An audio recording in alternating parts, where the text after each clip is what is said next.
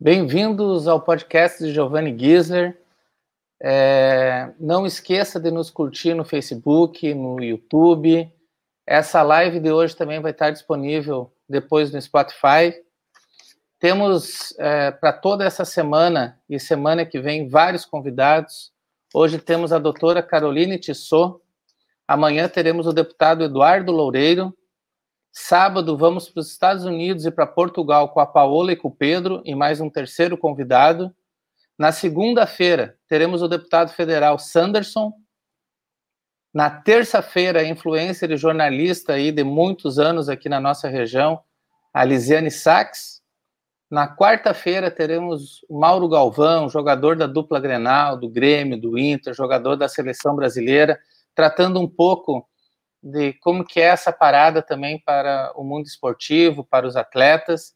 E na quinta-feira teremos o presidente da Federação Nacional de Hotelaria e Gastronomia, dos hotéis, bares e restaurantes, o Alexandre Sampaio, trazendo todas as novidades do que foi feito, do que foi trabalhado na questão de ajuda às pequenas e médias empresas na área do turismo, um dos setores mais afetados pela pandemia, pelo corona, essa crise mundial que todos nós estamos passando.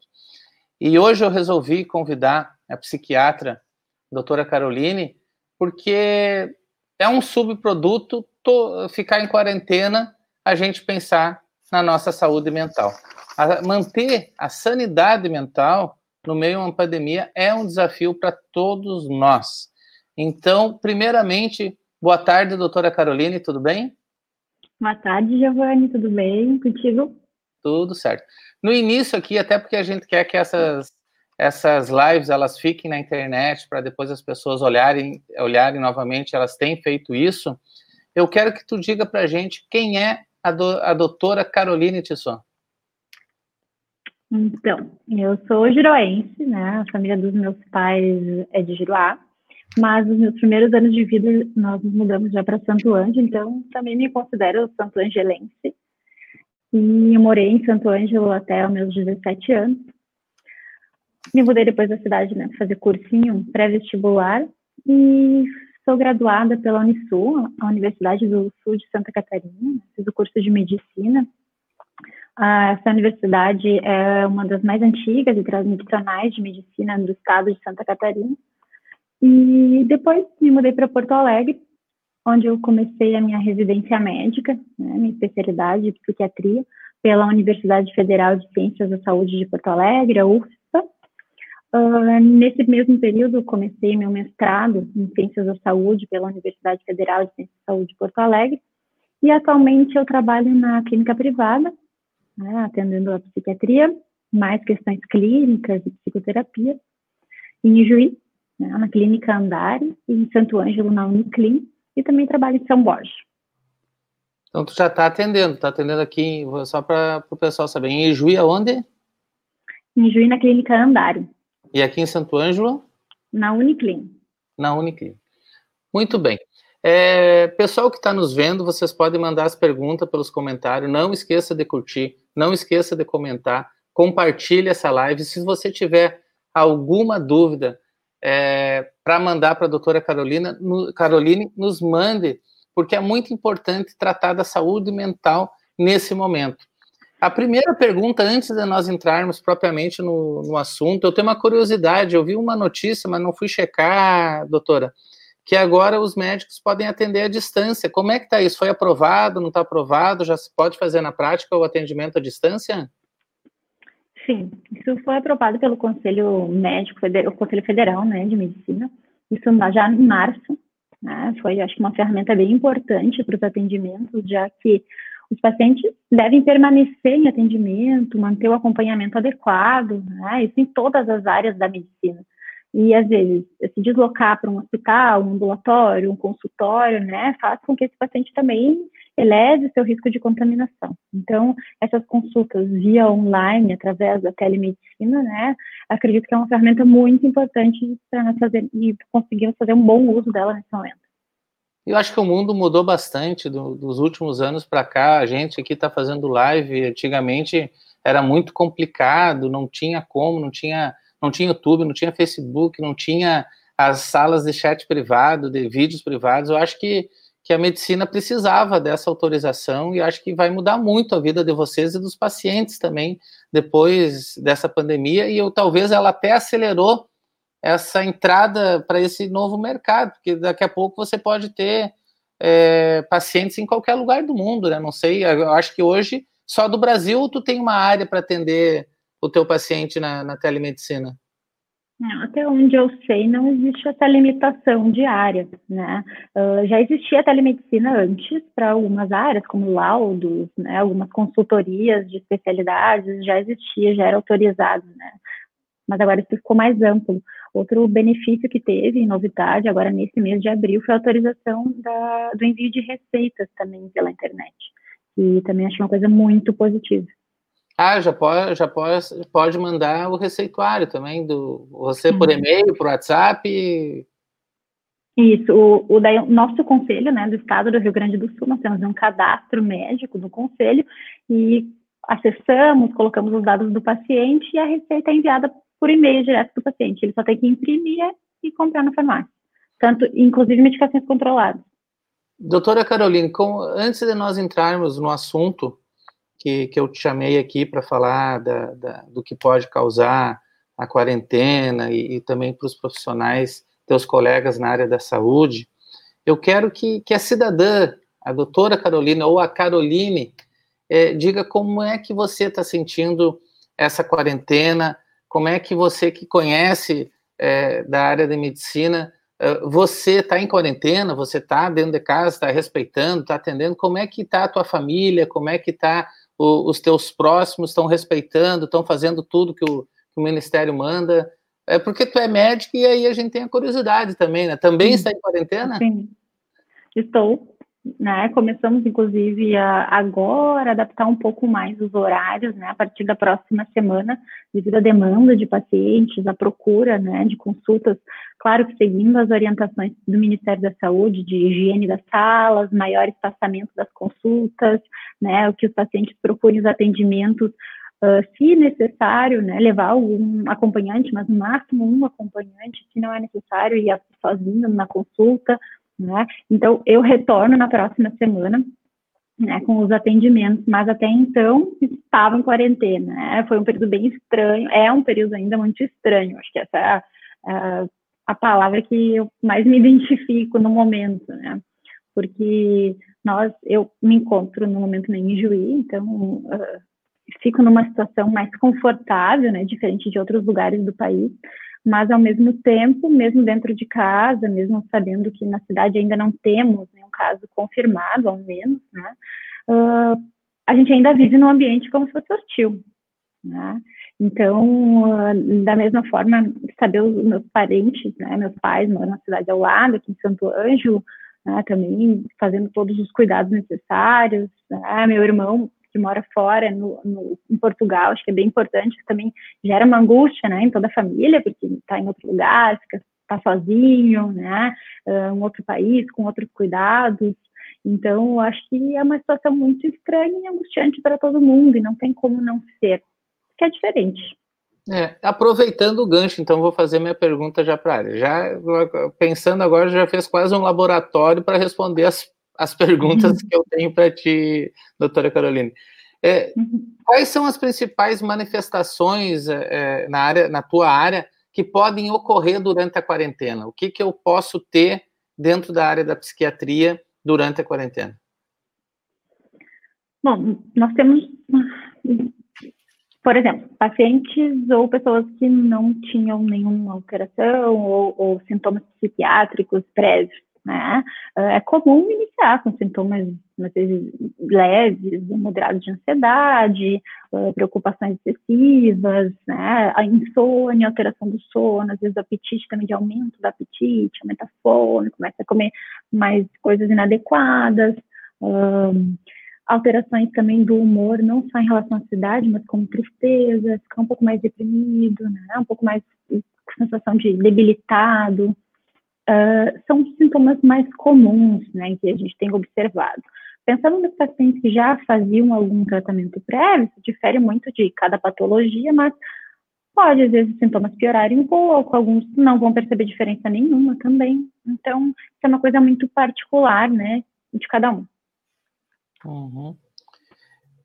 Então, a gente pode ter depressão, ansiedade, insônia também é um dos sintomas que pode ter, doutora? Isso, a insônia, normalmente, que a gente chama de insônia secundária, né? Porque ela é causada por algum um outro sintoma principal, né? Então, por exemplo, causada pela ansiedade, pela depressão, né? Então, tu fica angustiado durante o dia, fica mais ansioso, não tem um sono tão reparador durante a noite. Isso também tem a ver com as nossas atividades, né? Como nós tivemos uma mudança muito importante na rotina, isso também reflete no nosso sono. Né? Então, é comum ter essas alterações agora. Certo. Depois a gente vai uh, esmiuçar um pouquinho mais de cada uma, né, para desses sintomas que a gente colocou. Mas eu também quero te perguntar, e os teus colegas, os médicos, enfermeiros que estão lá na, na, na linha de frente, o que que eles podem ter? A gente tem visto aí pessoas uh, caindo uh, aos prantos em outros países, outras se sentindo heróis, uh, entusiasmadas, querendo trabalhar 24 por mais e mais tempo. Os teus colegas estão sujeitos a, a quais manifestações? É uma situação bem complicada, né? Primeiro porque quando surgiu toda a conversa de Covid-19 no Brasil, né? Já se sabia ao redor do mundo que, que estava acontecendo, mas no Brasil os primeiros que recebem na linha de frente né, são da equipe da saúde, né? Que vão estar nos atendimentos. E como não só o Brasil, né? Como os outros países, nós não estávamos tão preparados né? Sabíamos da existência, alguns cuidados que precisávamos, né? Mas uh, grande parte das equipes ficou na linha de frente sem os equipamentos de proteções individuais necessários, né? Não tinham protocolos necessários de atendimento, de tratamento, né? Entre aspas, né? Porque a gente ainda não tem um tratamento, mas então ficou todo mundo muito perdido no início, né? E quando tu está numa situação que o mundo ainda está perdido, né? Que a gente sabe muito pouco sobre o vírus, a gente ainda não sabe qual é o tratamento adequado, né? Uh, os grupos de risco também mudam, são acrescentados, né? Outros grupos de risco. Então, essa equipe fica frente a tudo isso com todas as incertezas, todas essas dúvidas, né? Então, é muito difícil. E também tem aquele outro lado, de que o profissional está ali no seu trabalho, né, com aquele risco maior, e ele tem que voltar para casa. Né? Então, em casa, ele tem um medo de passar para os seus filhos, para os seus pais, para os seus parentes, né? Que uh, os idosos, né, sempre foram muito comentados como grupo de risco desde o início, né?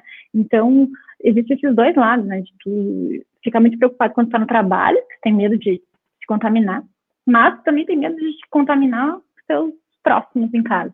Então, é uma situação complicada, né? Claro que pensando que desde o final de fevereiro, né, no primeiro caso no Brasil, até agora, então passados esses dois meses, muitas coisas já mudaram, né? A maioria dos hospitais já possuem protocolos mais específicos, né? Os hospitais referências já estão com locais separados para atendimento, para que os pacientes não ficam né, nas mesmas emergências que os pacientes de emergência que né, possuem outras patologias. Então, nós estamos caminhando num processo melhor, né, de, de cuidado com o profissional também, que isso é muito importante, né, porque também nós recebemos muitas notícias dos profissionais da Europa que muitos doentes, muitos foram a óbito, então isso também assusta, né. É, é uma situação bastante complicada. Ali, quando você mencionou da depressão, a depressão, eu posso, quem não tinha o quadro de depressão, durante a, uhum. a, a, a quarentena, todo mundo alterna uma vez ou outra uma depressão. Mas eu posso desenvolver depressão em função da quarentena? Ou é só quem já tinha esse quadro que, que pode agravar ou salientar mais? Não, infelizmente, né, nós estamos sujeitos a ter um episódio depressivo, que a gente chama, né, então uh, pode sim começar, quem nunca teve, pode sim começar a apresentar sintomas depressivos durante a quarentena, né? Por isso que é muito importante o que a gente vai falar. Depois acho que é interessante de comentar algumas estratégias né, para tentar melhorar a nossa saúde mental nesse período, que é um período complicado para todo mundo. É, a ansiedade. Eu tenho, tem muita gente que se diz, ah, eu estou ansioso, eu quando quando está no trabalho queria ficar em casa. Agora que está em casa, quer ir para o trabalho. Ou às vezes é. o ser humano é, é, eternamente insatisfeito, né? É, esses transtornos de ansiedade, eles, eles, eles são características também eu, eu desenvolvo, porque dá uma ansiedade mesmo, né? Sim. Tu ficar trancado, é, é, se talvez não tivesse a pandemia, tu, tu tivesse em casa, não ia ter. Então, também é comum essa, essa forma de reação? Sim, a ansiedade, ela é um mecanismo, né, do, do ser humano de defesa, né, um mecanismo da natureza, na verdade, né, animais também sentem, né, a ansiedade, uh, e ela serve para nos ajudar também nesse período, porque o que, que ela faz? Ela nos coloca mais alerta, né? Nós pensamos um pouco mais nas nossas ações, inclusive de autocuidados ou cuidados com os próximos, né? Então, tem esse lado positivo de sobrevivência, de cuidado. Né? É o lado positivo da ansiedade, do medo em si. Né? Claro que muitas vezes essa ansiedade aumenta um pouquinho mais, né? os medos aumentam um pouco mais, e aí nos causam prejuízos no nosso dia a dia, né? São sintomas mais importantes mas que são muito comuns de ocorrerem agora, porque, afinal de contas, toda a nossa rotina mudou. Né? Ansiedade e estresse são, as, são a mesma coisa? Ou, ou, são coisas completamente diferentes? Porque também a pessoa se estressa mais, né? Mas também a ansiedade. Qual que é a diferença da ansiedade e estresse? Assim, a gente comenta às vezes, né, de ah, o estresse, ele, o estresse Uh, por exemplo, na biologia, se fala em estresse, é, biologia, na, o estresse oxidativo de células, então, desde alterações uh, celulares, de neurotransmissores também, que aumentam esse estresse oxidativo. Então, às vezes, puxa mais para essa questão de desregulação, né, que acaba causando malefícios para o nosso corpo, né. Mas a gente costuma falar, né, uh, popularmente, que está estressado, muitas vezes como sinônimo de ansiedade. Então, Uh, não que seja muito importante nós diferenciarmos, eu, eu sempre converso né, com os pacientes, né, o que, que é o estresse time? Que dizer, ah, não, eu sou ansioso, sou deprimido e eu tenho, né, sou muito estressado. Ah, mas o que, que é isso para ti? Porque às vezes cada um entende né, essa palavra estresse ou ansiedade de uma forma, se vê assim de uma forma. Uhum. Carol, doutora Carolina, tu mencionaste ali a, a fome. Por que, que a gente tem mais fome nessa situação agora de quarentena? Porque eu acho que essa é uma coisa comum. A gente, todo mundo diz que é quarentena porque vai sair com 40 quilos a mais, né? Então, por que, que a fome desperta tão forte? São vários fatores envolvidos, né? A ansiedade pode estar relacionada também com o aumento do apetite em si, né? Em situações normais de ansiedade, né? Uh, outros fatores que eu acho importantes são a questão de que a gente está mais em casa, né, em casa, às vezes pensando no, no, na rotina normal, assim, pré-Covid, né, e no final de semana, sábado, domingo, o período está mais em casa, acaba indo na geladeira mais vezes, né, faz mais comidas, então, ah, agora é um período que a gente está todos os dias em casa, então, muitas vezes acaba sendo uma fuga também, né, de querer comer mais, não estar tá satisfeito, tá um pouco, né, não sabe o que fazer, então, ah, vou comer, né, então, e, e, essa é uma das orientações bem importantes que a gente pensa, né? Bom, então é um período diferente, vamos, nós vamos tentar manter assim ao máximo possível uma dieta mais saudável, né? Porque falando em voltando assim, estresse oxidativo, né? Hoje a gente já sabe que alimentos ricos em açúcar ou Uh, muitos carboidratos, refrigerante, né, uh, fritura, são alimentos que aumentam o estresse oxidativo das nossas células, né, causam aumenta o envelhecimento, diminui a imunidade, né? Então fazem todas essas alterações que é o que a gente não Quais os alimentos? nesse momento. Quais os alimentos? Ali, vou falar de uma forma mais geral, assim, né? Ah. Por exemplo, refrigerantes, frituras, né? O açúcar em excesso, né? O açúcar é algo que tem que tentar ser evitado, né?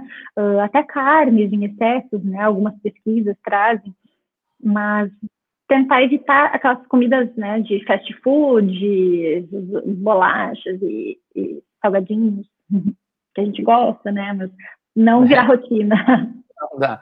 Olha aqui, ó, contribuindo com a gente, a Paola, né, mandou lá dos Estados Unidos que lá tem um aplicativo que a pessoa pode selecionar o psiquiatra ou psicólogo, marcar uhum. a consulta e fazer o atendimento online.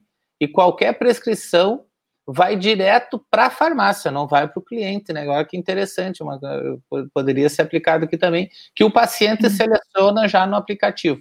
Depois é só passar lá, apresentar a documentação e retirar. E a Josi uhum. também está te dando um oi, Carolina. Olá, Josi. é, Paula, assim, tem outros países que já funcionavam isso também, não é? Nós aqui ainda que não utilizávamos, inclusive o, o conselhos de outros um, outros cursos, né, fora a medicina, eles uh, já autorizavam esses atendimentos, né, mas na área da medicina ele não era autorizado. E eu, não perguntei qual que é a tua opinião sobre isso, tu concorda ou não com, com esse atendimento?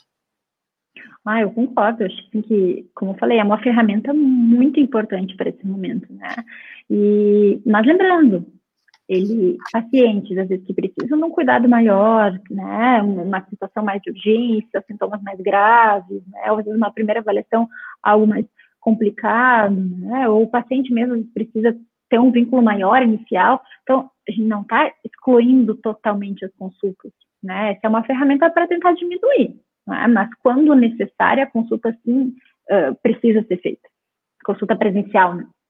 Uhum. É, vamos entrar um pouco aqui na. Eu quero te perguntar sobre o medo. Né? É, o, o, medo a gente tem também, tem o medo do vírus, tem o medo de morrer. Poucos vão dizer que não tem medo de morrer, mas acho que quase todo mundo tem. Todo mundo, eu sempre digo que todo mundo acredita na vida eterna, mas todo mundo tem medo de morrer. Né? Um medo é uma coisa que eu acho que é natural. E agora a gente está vivendo um medo coletivo, maximizado pela imprensa mundial. É, é, eu diminuí um pouco o que eu estava assistindo de, de telenoticiários, de notícias, porque senão você não faz mais nada, você tem. A, a minha mão já estava gastando de tanto lavar, e aí tu tem que sair um pouco dessa, dessa piração. Como é que, primeiro, assim, eu, eu quero que tu explique um pouco assim, o que, que é o medo. É uma, eu acho que é natural, mas quero que tu diga se é ou não. E como que eu sei se o medo ele, ele é um medo natural mesmo ou está agregado a um outros sintomas ou, ou, ou, até doença psiquiátrica dessas que tu disse ou alguma outra? Uhum. É, o medo entra nessa questão fisiológica nossa do ser humano, né, como, como sinônimo até da ansiedade, né, nessa questão de sobrevivência que a gente precisa ter. Eu até, é, uma coisa engraçada é que eu acabei me lembrando ontem e peguei para ler, porque durante a faculdade eu fiz um, mini curso EAD sobre sobrevivência na selva e no mar. Né? E eu lembrei disso ontem porque o primeiro capítulo do livro era sobre a sobrevivência psicológica. O livro começava assim. É claro que, felizmente, nós estamos nas nossas casas, não estamos né, perdidos na selva nem no mar, mas o ambiente hostil é semelhante né? Porque a gente tem medo de sair na rua, a gente tem medo de ser infectado, a gente tem medo de morrer, né? Que as outras pessoas morram também. Então, a gente precisa dessa manter a nossa saúde mental, manter essa estabilidade, né, da, toda essa questão psíquica, né, para conseguir fazer os próximos passos. Né? Então, eu achei super interessante, porque esse livro ele começa assim, porque tu não vai conseguir fazer a fogueira, ou o barco, ou qualquer coisa, se tu não tiver mais concentrado, com a tua cabeça focada naquilo, né? Tentando resolver um problema de cada vez. E é mais ou menos isso que a gente tem que tentar fazer nesse momento, né? Porque, como tu falou, ah, às vezes alguns sintomas eles são leves, eles nos ajudam à sobrevivência, né? Mas eles podem aumentar progressivamente, às vezes a gente não está conseguindo lidar muito com essa situação e eles pioram de uma forma que eles trazem muito prejuízo para nós no dia a dia, né? Nos prejudicam para realizar nossas tarefas normais do dia a dia, nas relações, né? E é aí que a gente começa a falar de uma doença. Né, de algo diferente do nosso medo, da ansiedade fisiológica, que é comum. Então, sentir medo é natural. Só se for recorrente, com vários dias ou meses, é que precisa uma análise, um diagnóstico melhor. Isso?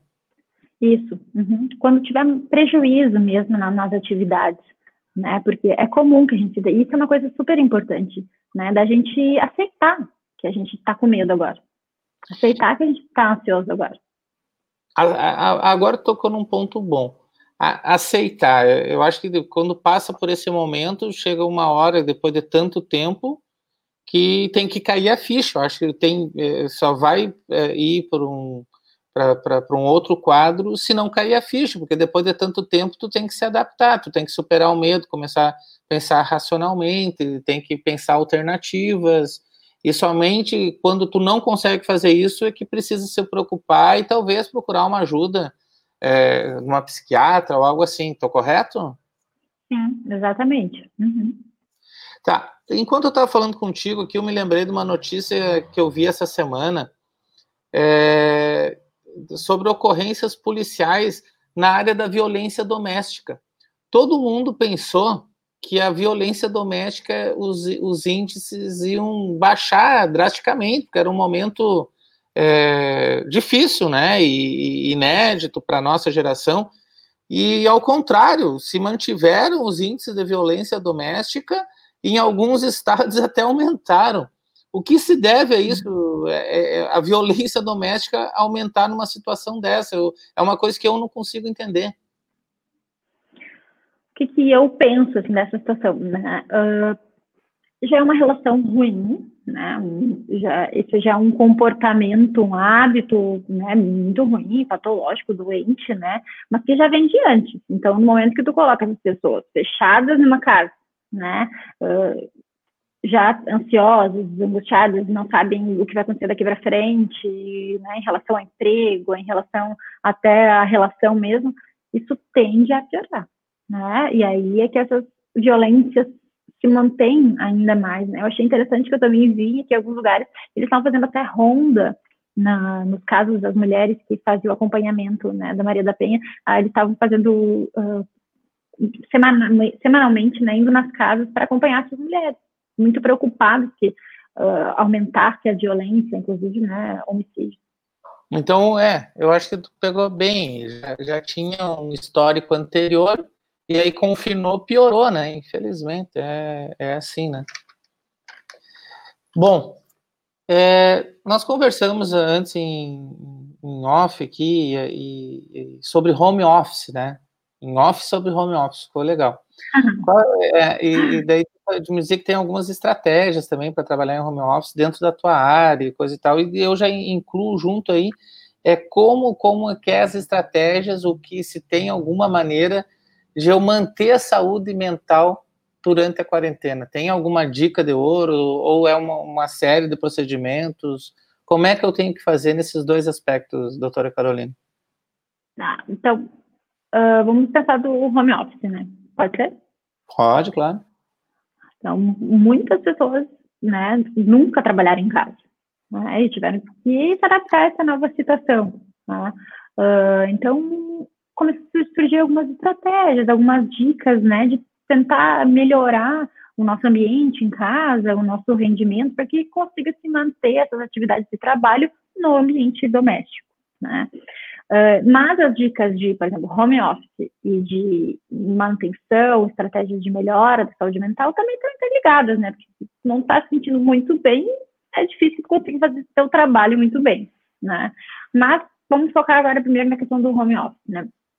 Uh, é interessante tentar manter nesse período ao menos o mais próximo possível os horários uh, para dormir e para acordar, né? Porque o teu corpo já está habituado àquela rotina, então tentar manter um pouco mais esses horários. Claro que às vezes a gente né, abre algumas exceções, mas ao menos mais próximo, tá?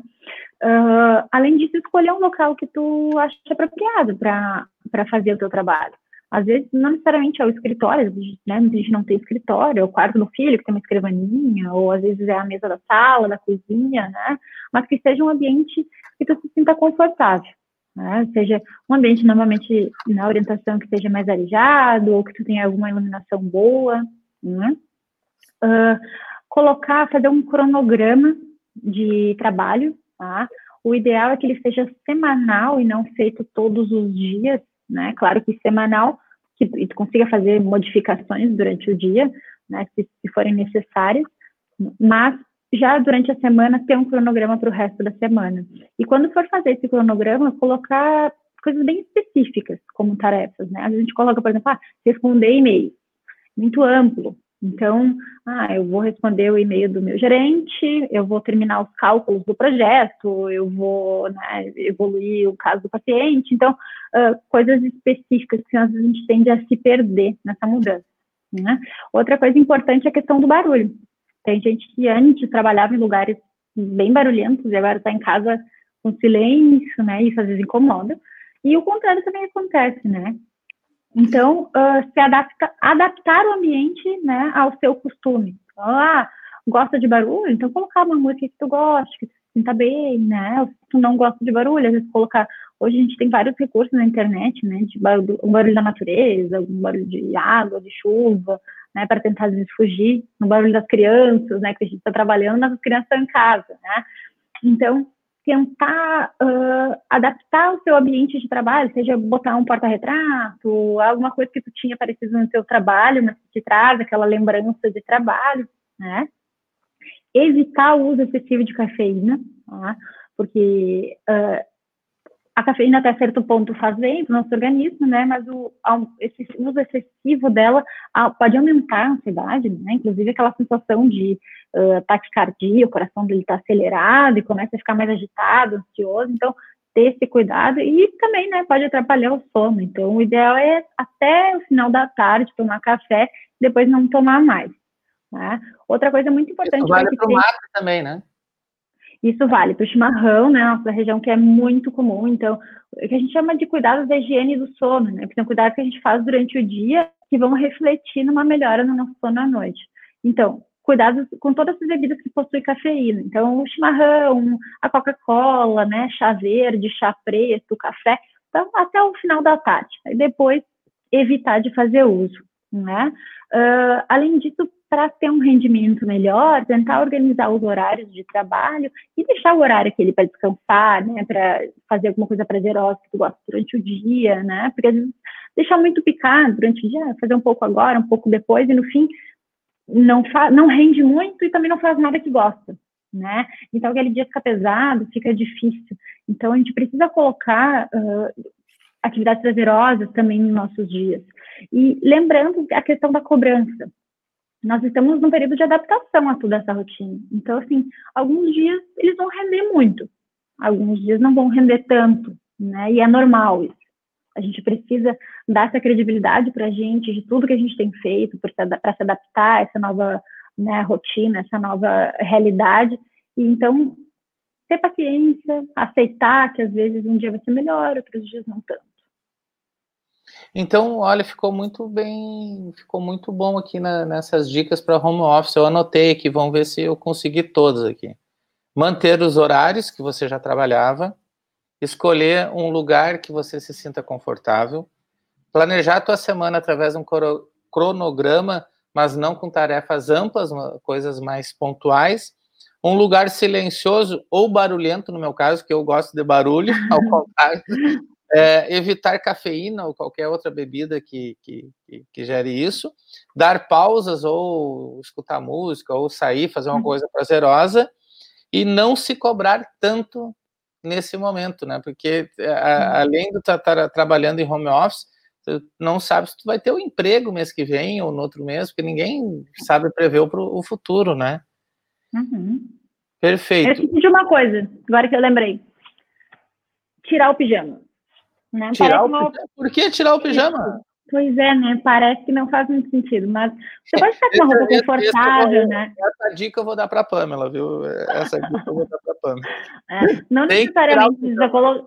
É, né? Tem algumas pessoas que mostram quando a gente tira o pijama, a gente também entende que a gente né, tá acordando, tá mais ativo, né? Uh, lembrando, assim, não necessariamente precisa pôr salto alto ou terno, né, para ficar fazendo o seu trabalho em casa, mas colocar uma roupa mais confortável, né, mas tirar o pijama. E Legal. não fazer também o home office na cama, né? Ah, também essa é importante. Né? A Rita Davis aqui está dizendo que está bem interessante a nossa live. O Ayrton Martinelli, que deu boa tarde, ele está nos vendo todo dia, é um, um, um ouvinte assíduo aqui dos nossos podcasts. E, e para manter a saúde mental, é mais ou menos as mesmas dicas ou são diferentes? Nós temos algumas dicas diferentes, né? Uh, tem a questão do sono, que mantém, né? A questão da dieta também, que é muito importante, né? Uh, a questão do exercício físico, né? Quando a gente muda a nossa rotina nesse momento, né, pensando questão de COVID-19, nós acabamos deixando de fazer algumas atividades que a gente fazia antes, que nos geravam prazer, nos relaxavam, por exemplo, correr na rua, em algum lugar em contato mais com a natureza. Então, infelizmente, algumas atividades a gente deixou de fazer. E aí, no lugar, algumas vezes colocamos atividades que não são tão benéficas, como, por exemplo, aumentar o uso da quantidade de bebida alcoólica, né, uh, aumentar o uso de cigarro, né, ou até outras substâncias. Então, o ideal nesse momento, né, então, tentar evitar ao máximo o uso de qualquer tipo de substância. Né? Lembrando que o cigarro, né, hoje também já tem uma relação com o fator de risco, né, de maior gravidade nos sintomas né, do, do, da infecção do Covid. Uh, evitar também a automedicação. Então, manter o seu tratamento adequado, né, manter o seu contato com o seu médico, fazer os remédios adequados, mas evitar o aumento ou o abandono da medicação nesse período que é tão diferente para nós. Eu, eu, vou te interromper, tem mais dicas?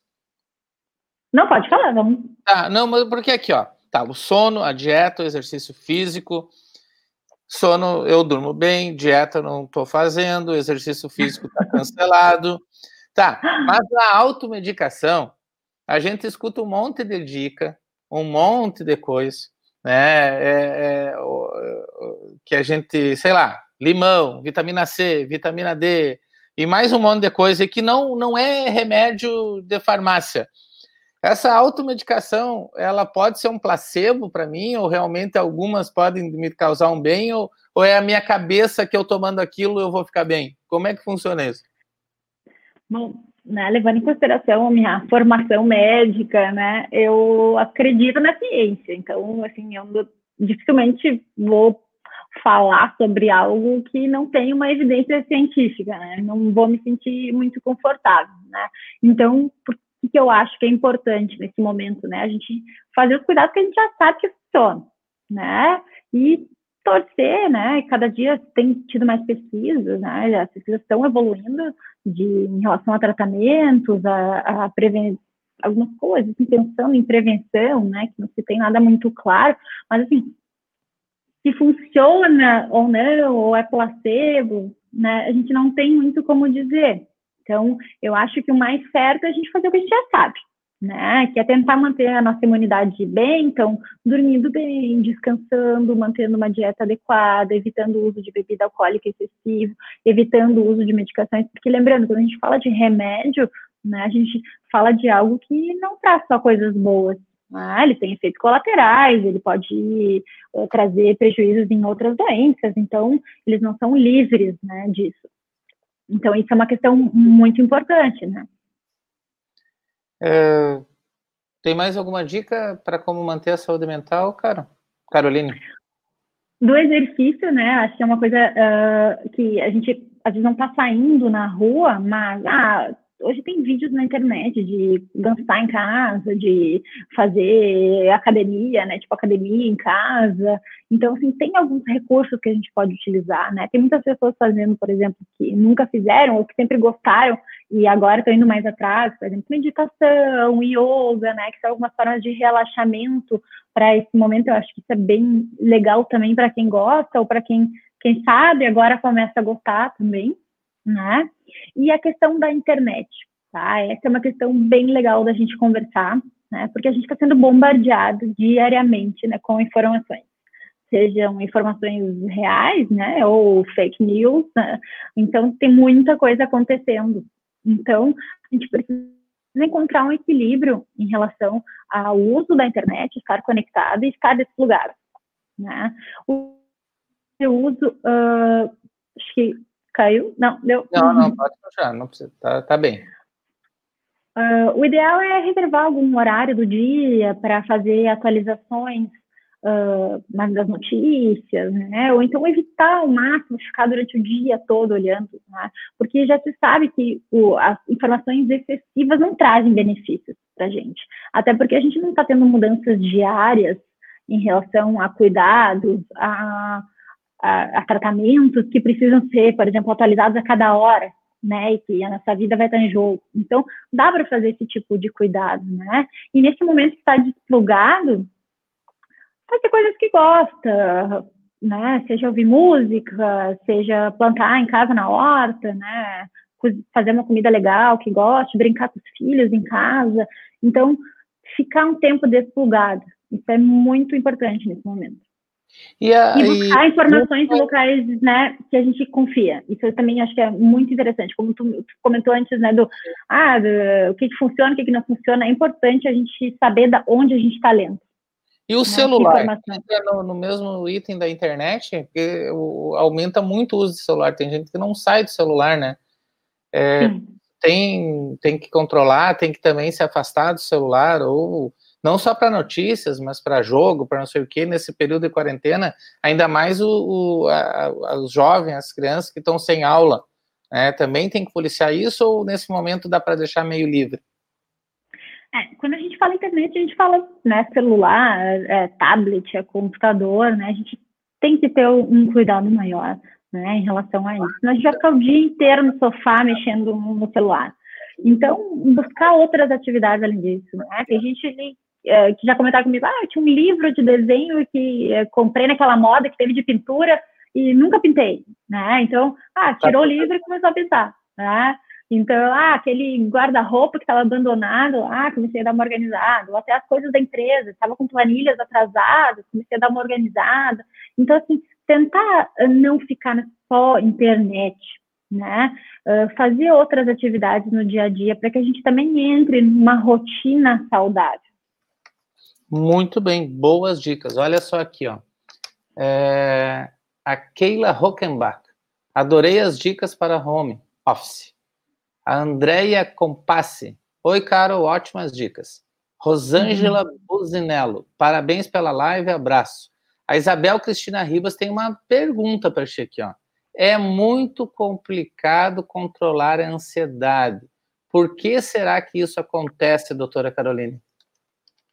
É complicado mesmo, né? Porque tudo mudou, né? A gente não esperava, né? Eu ouvi comentando esses dias, Giovanni, né, que nunca se esperou em 2020 tivesse alguma doença que mundialmente não conseguisse ser controlada. Né? Então a gente realmente não esperava. E a gente vive numa região também, né? Não só região, mas pensando no Brasil, ah, não tem tantas catástrofes né, naturais, por exemplo, tsunami, vulcões ou furacões, né? Uh, guerras também, né? A gente tem essa violência, mas né, guerras importantes. Então a gente vivia numa situação mais tranquila em relação a isso. Né? Então para nós é tudo muito novo. Então é comum nós estarmos mais ansiosos mas a gente tem que tentar nos manter ativos, seguir um pouco dessas dicas, estratégias, e elas são adaptáveis, né? Às vezes a gente lê uma coisa aqui, uma dica aqui, né? E adapta a nossa família, adapta ao nosso jeito, à nossa cultura. E é, claro, se a informação mais importante tem que procurar um auxílio, né? É, então, eu acho até que o, o sentido na, na, pergunta dela é que se tem alguma uh, forma de controlar. Eu acho que se é uhum. é demais, tem que procurar uma ajuda, né? É essa a dica. Isso, tá demais. Isso, porque às vezes também, uh, isso não quer dizer, a gente não tá falando assim, ah, então tem que, vai ter que tomar remédio. Não é isso, né? Mas às vezes a gente precisa de umas orientações, né, uh, mais personalizadas para aquela pessoa. Porque às vezes a gente vê muita coisa falando de uma forma global, mas que precisa de uma orientação mais para aquela pessoa, às vezes uma organização melhor da rotina daquela pessoa, que a gente auxilia nisso também. Né? Durante a nossa formação, a gente tem a questão toda da medicação, né? A gente tem a, durante a nossa formação também psicoterapias, né? E aprende muito das técnicas, né? Eu gosto muito da terapia cognitivo comportamental, que é uma terapia mais objetiva, então a gente consegue organizar com o paciente a rotina, tarefas, uma coisa muito personalizada para aquele paciente. O Ayrton aqui está dizendo que a gente está tratando nas lives sempre assuntos não cansativos e importantes acompanhar em cada situação. Parabéns. O Jairo aqui, Jairo, tu me desculpa, eu sempre me programo para dizer no início que está em cadeia e te agradecer, mas uh, informando que te agradeço agora, Jairo, que sempre compartilha os vídeos lá em todas as plataformas dele e está dando uma grande ajuda para nós que estamos nessa brincadeira aqui de fazer live e que tem dado muito certo. E a Franciele Meotti aqui está dizendo, doutora Caroline, obrigado pelas dicas, difícil se adaptar, realmente é esse momento e muita muito boa luz, acho que é parabéns, muito boa live. Eu estou tentando usar, não, não usar o óxido, Carolina, e me falha às vezes aqui, viu? viu? Então, das dicas de saúde mental, sono, dieta, exercício físico, evitar automedicação, mas eu não considero o alho medicamento, então vou continuar, tá, doutora? Me permite a, a, internet não que não vê muita notícia, coisa e controlar o celular. Mais alguma para manter a, a saúde mental ou essas já está de bom tamanho, doutora? De uma, como eu disse, elas são muito personalizadas, né? Até a questão, por exemplo, famílias que têm crianças em casa, né? Eles vão ter cuidados diferentes, vão ter que organizar a rotina de uma forma diferente do que pessoas que estão sozinhas, vão também vão ter que ter uma rotina de uma forma diferente, que estão completamente sozinhos, né? Ou uh, pessoas jovens também são acostumadas a sair, ou idosos que ficam mais com medo de sair agora, né? Que estarem no grupo de risco. Então, é muito diferente, cara. Então, é pegar essas ideias e botar na sua família, na sua rotina. Acho que das crianças né, é um assunto bem amplo e que valeria uma conversa, né, uma noite só sobre isso, porque é uma situação muito difícil, tanto para as crianças quanto para os pais, né? Hum. Então, tentar também manter a rotina deles, né? Eles vão ter que se exercitar, seja em casa, seja no pátio, mas eles vão ter que também gastar um pouco dessa energia, tentar manter a alimentação legal deles também, né? Os pais vão ter que dar um pouco mais de atenção, né? Tem muitos pais uh, eu tenho até na minha família, os meus afilhados lá no, no Paraná, eles fizeram uma brincadeira logo nos primeiros dias do Covid, que estava todo mundo muito mais assustado né, no início. Uh, fizeram uma brincadeira que estava todo mundo isolado, era como se eles tivessem feito, era o, a casa deles virou um hotel, então eles tinham todas as atividades do hotel nas férias, né, atividades que os papais ficavam só eles, eles brincavam sozinhos, atividades né, que todo mundo brincava junto, e aí então, para, nós estamos falando agora de dois meses, né? Uma coisa que é complicado também, né? No início a gente tem mais energia, a gente está lutando um pouco mais, né? Então tem essa questão também do tempo agora. Mas é, a primeira semana, segunda, é, todo mundo é criativo. Daí depois na terceira, na quarta, acho que dá uma caída e depois que tu vê agora deram uma liberada, depois nós vamos fechar de novo porque não tem é, é, perspectiva, né? É, eu acho que eu ia te perguntar sobre o toque, se podia desenvolver durante a quarentena, mas eu acho que já respondeu lá anteriormente que essas, essas coisas já vêm vindo, né? Só talvez pela convivência você vai notar mais de uma pessoa que tem. Então, acho que a gente poderia pular esse assunto ou tu tem alguma coisa a dizer sobre o toque durante a quarentena? O toque é uma doença muito ampla, né? Ela possui características assim muito muito diversas, né? No dentro do toque mesmo, ou seja, algumas pessoas têm essa questão da contaminação e aí isso pode ser os sintomas aumentarem agora nesse momento, né? Mas às vezes tem outros pacientes que já tem pesquisas já acontecendo, né, em relação a esses pacientes, né, no mundo todo.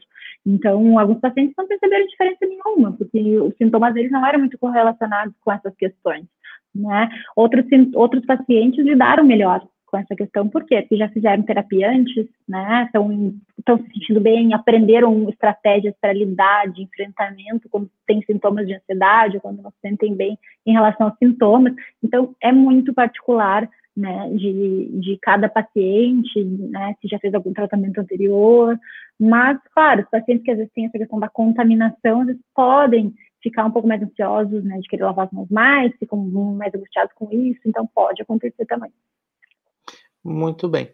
Bom, vamos é, ampliar um pouco o assunto.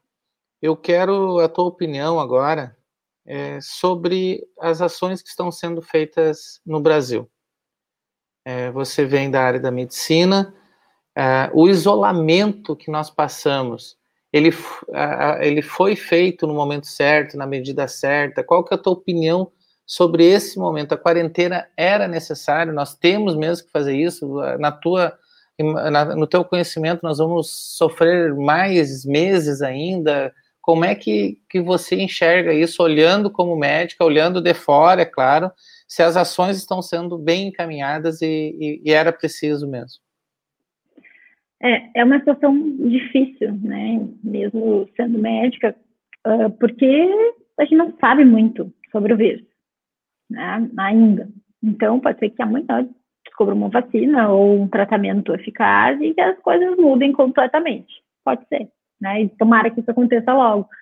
Mas, uh, por enquanto, né, o que a gente sabe em relação à doença, acredito que, diferente de outros lugares, a gente até começou a agir uh, cedo, relativamente cedo, né? Uh, como eu falei antes, né, acho que a gente estava um pouco perdido, né, em relação a protocolos, às vezes faltou muitos lugares uh, os EPIs, né, mas é uma coisa que também que foi melhorando com o tempo. Uh, mas é uma situação muito difícil também para o nosso sistema de saúde, né, que já vem com algumas falhas há muito tempo, dificuldades financeiras, né, de, uh, por exemplo, durante a residência, a faculdade, né, a gente faz praticamente os atendimentos apenas no SUS, né, então a gente tem um contato muito grande vê tudo isso, né, até questões estruturais mesmo, né, dos hospitais. Então é uma coisa que já vinha, e aí vem esse boom, né, uh, que nos falta recurso para algumas coisas, e assim, o que eu vejo dos colegas que estão na linha de frente trabalhando, né, é que no momento eles se sentem um pouco mais seguros, né? Porque assim, uh, os locais estão oferecendo mais EPIs, né? Está tá sendo mais comentado uh, sobre as questões de cuidados. Então, dessa forma, assim, eles comentam que tem sentido um pouco melhor. Só que é algo muito difícil para todos. Tu né? tem algum amigo, algum colega que está no atendimento direto ao Covid-19 que tu tem conversado ou não? Sim. Uhum. Tem? Em Porto é, Alegre. Uhum. É, e, e, deixa eu te fazer uma pergunta. Eles já têm um protocolo de, de, de tratamento conforme o dia que pegou o vírus? eles estão aplicando um protocolo já? É, eu tenho, né, com a faculdade de Santa Catarina, eu tenho né, uh, colegas que estão em Santa Catarina e o pessoal né, que está mais em Porto Alegre, né? E acho que é interessante, porque a região que eu fiz a faculdade em, Tubarão é uma das regiões mais afetadas do estado, né? É. Que é uma região... Isso, e, então, tá todo mundo muito assustado, ficou muito assustado no início, numa né, região que não esperava, não, hospitais, claro, de referência para a região, mas não referência, por exemplo, como a Santa Casa, em Porto Alegre, só de clínicas, né, é um, um, local um pouco menor, mas que também, nesse momento, né, tem utilizado os protocolos que uh, foram, uh, são divulgados pela uh, Organização Mundial de Saúde, adaptados, né, para conforme as orientações de cada país, né, como eu falei, infelizmente a gente não tem um tratamento ainda, né? A gente tem algumas drogas que estão sendo testadas né, em pesquisas, né, nos pacientes, em alguns locais, também não em todos, né? E não tem muito ainda né, o que fazer em relação aos pacientes mais graves, né? São feitos todos os cuidados uh, em questão de unidade intensiva, então na UTI, são os cuidados né, de síndrome respiratória, que é o que o paciente acaba apresentando, isso se mantém né, com uma rotina que já existia. Né? Mas o tratamento objetivo do vírus né, ainda não, não se tem. Então não está fechado um protocolo de atendimento. Por exemplo, tem uns que, de, que devem dar essa, que está na discussão a cloriquina uh, uhum. e com antibiótico. Eu, eu, vi alguns, por exemplo, em, em, pacientes asmáticos, o que salvou foi o corticoide. Mas não há um protocolo, vai ter que ter a leitura do médico ali no momento. É quase que um campo minado, tu tem que ir indo se defendendo. É mais ou menos isso que teus colegas te passam? Não, assim, tem uma orientação geral tá? Já se tem protocolos gerais, né? Principalmente que foram uh, gerados, iniciados lá na região de São Paulo no Rio, né? E aí disseminaram para o resto do país, afinal de contas, eles têm o maior número de casos, né? E os casos começaram lá, então eles também começaram a divulgar mais as, as orientações para o resto do país, né? Então tem Uh, formas de cuidado seguidas assim, de um protocolo, né? Mas o que eu digo é que em alguns lugares se tem tratamentos testes, né, com algumas drogas também em paciente. Difere de alguns outros lugares, né? Mas o que eu acho que é muito importante, por exemplo, na Santa Casa, né, eles têm agora um local que foi isolado para uh, triagem desses pacientes. Então, por exemplo, eu apresento sintomas, eu não vou para emergência comum, eu vou direto para lá. Então, eu não fico do lado de ti que está, sei lá, com uma gastroenterite, que está né, com uma apendicite, esperando na emergência. Não, eu estou num outro lugar. Então, isso é muito importante. Isso também tranquiliza quem está trabalhando, porque recebe todos os EPIs adequados, né? Sabe como lidar apenas com aquela, com aquela situação, ficar apenas naquele ambiente. Né? Então, isso também é muito importante. É, Carolina, indo para o final, é, eu não, não é nem quase uma pergunta, assim, é, é, um, é, é são fatos que a gente enxergou pela mídia, principalmente na, na Europa, na Espanha, na Itália, que lá eles estavam totalmente despreparados, eles têm um, um adensamento populacional muito grande, as cidades são apertadas, e a gente sabe que o hábito até de higiene dos europeus não é também tudo aquilo, assim, então acho que também isso propiciou muito. Mas as imagens de, de pessoas que precisa, que morreram sozinhas, né? Velhinhos, uhum. pais de família, depois até um grupo de médicos comprou um grupo, comprou um, é, tablets para uhum. essas pessoas terem o, o, o, último contato. E normalmente essa pessoa teria visita é, é, na UTI, teria alguma outra forma de contato. Como é que está o estado da cabeça, da mente daquela pessoa ali quando ela vê e, e o jogo está jogado? Ela sabe que não vai ter mais é, alternativa. Só que agora não ter alternativa foi muito por parte de culpa dos governos que não fizeram a estrutura e coisa e tal. Esse momento lá, é, tem alguma coisa que um psiquiatra pode fazer para amenizar porque a pessoa está consciente lá. O que, o que, que tu me diz desse momento? Assim, tem como ajudar essa pessoa? Assim, né? O que, que a gente consegue fazer, né? A gente tem como a gente chama né, de terapia de apoio, né? De estar tá ali, de trabalhar essa questão da aceitação, né? De como tu falou, essa questão da despedida que foi feita, né, para vários pacientes pelo tablet, é uma forma também, né, de ter uma maior aceitação dessa situação, de poder né, dar um tchau e falar alguma coisa que gostaria né, para familiares, né, uma coisa até de dignidade, se a gente for pensar, mas não que, não, não que eu esteja criticando né, que esses pacientes estejam isolados, né, eles estão isolados de precisa, porque não tem como fazer outra coisa né, nesse momento.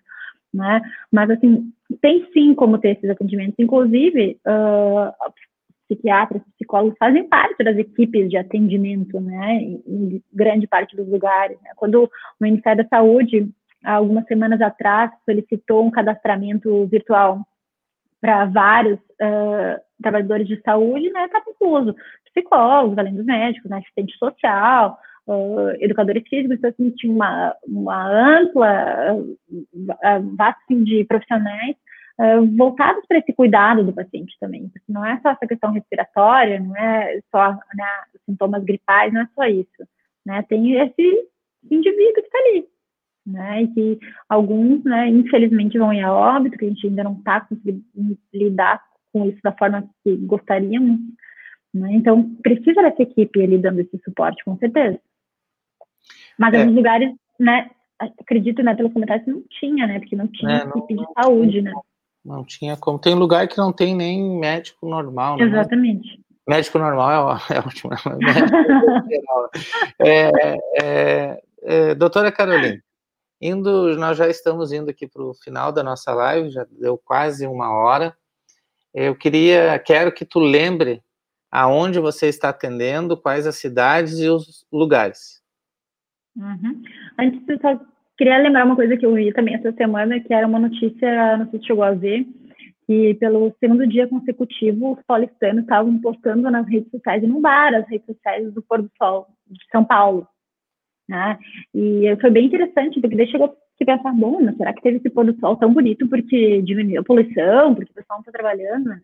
E, na verdade, eles conversaram e, com meteorologistas, né, cientistas, e viram que não, que é um fenômeno que ocorre né, normalmente, que tem a ver com ângulo, que tem a ver com, é, às vezes ele é muito mais intenso, mais bonito, como foi nos últimos dois dias, mas tem a ver com a angulação da Terra, nuvens, né, uh, não a ver com essa redução da poluição, e achei isso muito interessante, né, porque, então, quem sabe esse é o momento da gente parar um pouco, né, apreciar o agora da nossa vida, né? apreciar a nossa saúde, a nossa família, né? As coisas simples que a gente tem, seja o pôr do sol, né? seja qualquer outra coisa legal que a gente tenha na nossa vida, porque a gente está cheio de incertezas, o mundo inteiro está com incerteza, então vamos aproveitar e apreciar o agora, né? Isso, então assim, Giovanni, eu estou uh, atendendo aqui em Juiz, tá? na clínica Andari, né? Uh, começo também meus atendimentos amanhã, em Santo Ângelo, tá? Na Uniclin. Uh, Aonde fica a Uniclinic? Uniclinic, a Uniclin, é? Uniclin. Uniclin. Isso, ela fica na Barão de Santo Ângelo. É perto ali do, do, do, do posto, né? Do, do, posto. BR, Exatamente. do, do Londres. Isso, quase em diagonal ali ao posto. É. E a Clínica Andares fica aqui bem no centro de Juí, próximo à Praça Central. Tem alguma mensagem mais para dizer para a gente, doutora Carolina? Vamos aceitar esse momento que é difícil, que é estranho, é complicado para todos nós, né? E apreciar a nossa vida, né? As coisas pequenas que a gente tem, mas que são muito importantes e que nos trazem a nossa felicidade, né? Então, às vezes, parar no final do dia, recordar algumas coisas importantes que nós fizemos naquele dia, seja lavar a louça, né, para a família, seja levantar da cama, tirar o pijama, né, seja ter rendido um pouco mais no trabalho. Então, pequenas coisas que a gente faz, mas que fazem toda a diferença na nossa vida. E acho que é o momento a gente focar nelas também.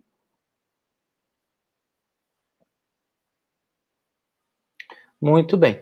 Antes de terminar, eu quero que tu faça, transmita um, um abraço e e um convite que eu quero os dois mais separados para o Dr. Jean e para o Dr. Emílio. Futuramente eu quero fazer uma live com eles quando passar essa quarentena, que eles têm outra especialidade, e com, com o Dr. Emílio eu quero falar daí de outros temas também, inclusive etílicos. Faz o convite lá para ele e manda um abraço, por favor. Não, tá? pode deixar, Giovanni, eu agradeço muito o convite, né? eu acho que é muito importante, até eu falando de ansiedade e angústia, eu fiquei ansiosa minha primeira live, né? Eu pensei, meu Deus, como é que vai ser? Será que vai ficar vermelha, né? Como é que vai ser? Ah, Mas acho que é um momento da gente começar a fazer algumas coisas diferentes, né? E esse é o momento que a gente tem para atingir mais pessoas com informações, uh, a gente sair dessa coisa né, da doença, mas buscar coisas boas também para a gente pensar, né? Como foi falado.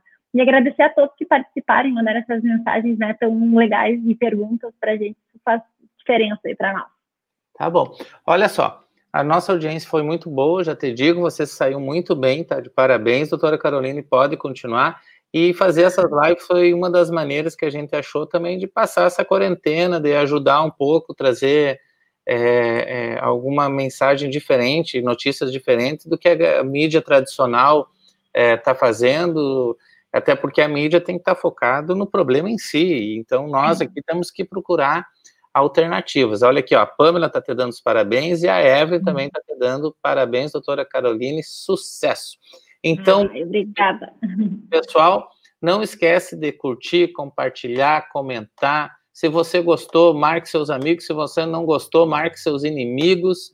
Até amanhã, na próxima live, aqui no canal Giovanni Gisler. Obrigado, doutora Caroline, e até amanhã. Até amanhã.